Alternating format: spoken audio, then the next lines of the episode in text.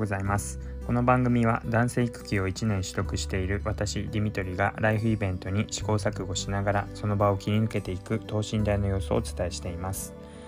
え聞いていただいた方に共感してもらえたり明日を生きる肥やしにしてもらえたら幸いです。おはようございます。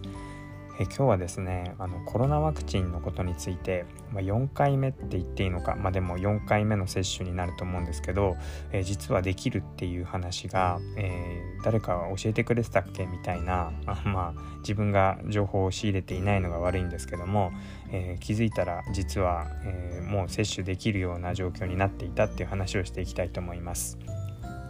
えっとまあ、いろいろ伝えたいことがあるんですけど、まあ、まず前提としてですね私はあの医療従事者ではないので、えー、なんかコロナのワクチンを打つべきかどうかっていうのはあの私のあの口からもうどうこう言えることではないのであのそちらに関しては、まあ、のご自分であの判断していただきたいんですけども、まあ、あの基本的に今まで3回コロナのワクチンを、ま、接種していてで4回目いつ出るんだろうかなっていうところで、ま、止まっているっていう状況でした。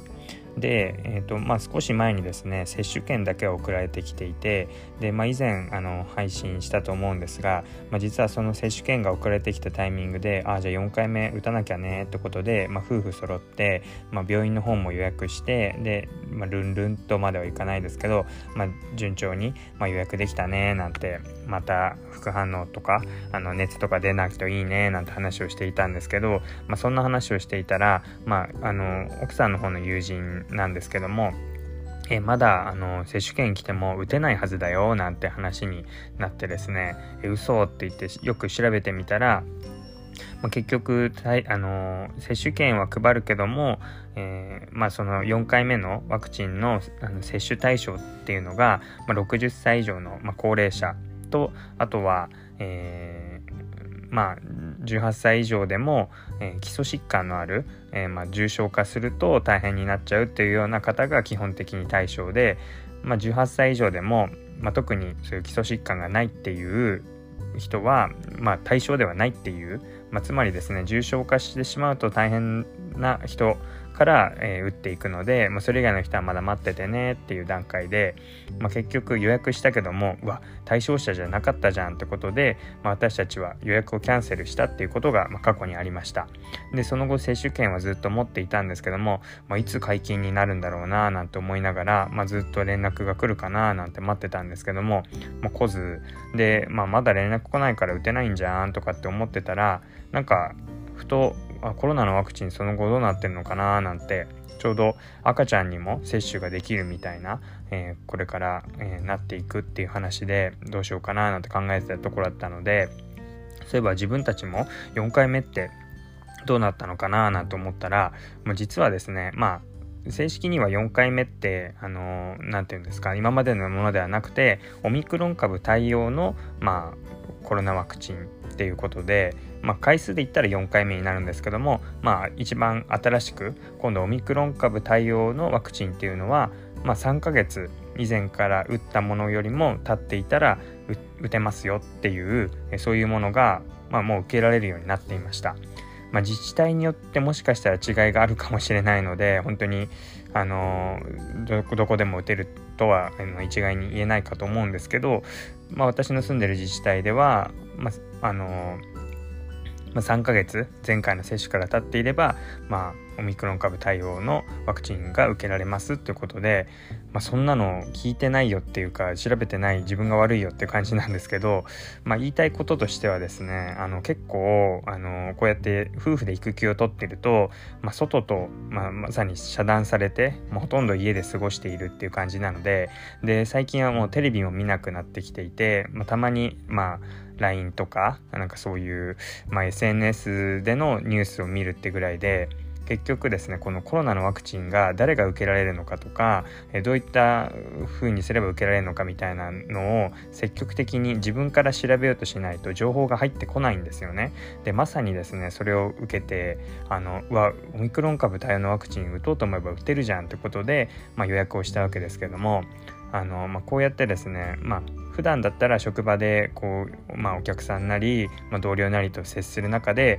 あの今度あのワクチン打つんですよねなんて会話がきっと出てきてで「え何回目ですか?」とかって「えもう打てるんですか?」みたいな話に絶対なるはずなんですけど、まあ、そういう会話がですね、まあ、夫婦でこうやって育休取って家にずっといると入ってこないんだなっていうのを本当にあこれって怖いなと思って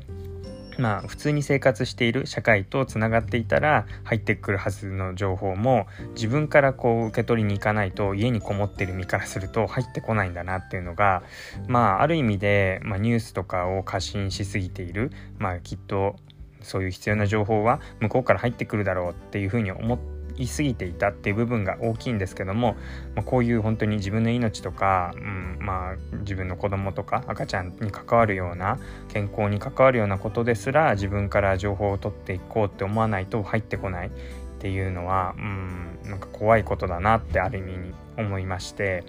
まあまた最初に戻りますけど、まあ、このワクチンを打つかどうかとかあの本当にいいのかどうかみたいなところはご自分で判断してほしいんですけど、まあ、なんか伝えたいのは本当にそういう自分の命に関わるような大事なニュースも自分で受け取ろうと自分で取りに行こうって思わないと、うん、入ってこないことがあるんだなってことを、えー、ちょっと驚いたので、えー、今日はその話をしていきました。まあ、よく情報弱者とか情弱とか言われたりして、まあ、自分はそうではないと。あの どちらかというと SNS とかもよく見てるしあの結構キャッチアップしてるって勝手に思ってたんですけど知らぬ間になんか、うんまあ、テレビが全てではないと思うんですけど、まあ、そういうテレビを見ない情報番組を見ないっていうところから結構やっぱり入ってくる情報も偏っていったものだ偏りがあったんだろうなっていうふうに改めて気づかされました。なのでうんまあどうしたらいいのかってことですけどまあ一つのあのそういう、まあ、LINE ニュースとか、まあ、Twitter のトレンドとかなんかそういったことに偏ったものばっかりじゃなくてもっと広い目で、えー、今どんなものがトピックに上がってるのかなっていうのを自分から仕入れようとしないと、うん、知らぬ間にえそんなの始まってたの？とかそんなの知らないよってことにもなりかねないなというふうに思いました。まあ、本当にこのコロナワクチンのことだけじゃなくてあの全国旅行支援とかあのなんかこの間ディズニーのことで話したイベントワクワク割なんかもそうだと思うんですけどなんかこう自分で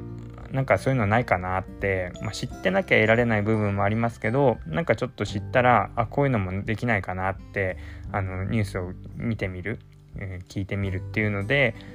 知っているからお得にできることとか知っているから安全に住むこととかもあるなっていうふうに思ったので、はい、あの同じような境遇の方もいらっしゃるかなというふうに思ったので、えー、今日はその話をしていきました。はいえー、またなんか、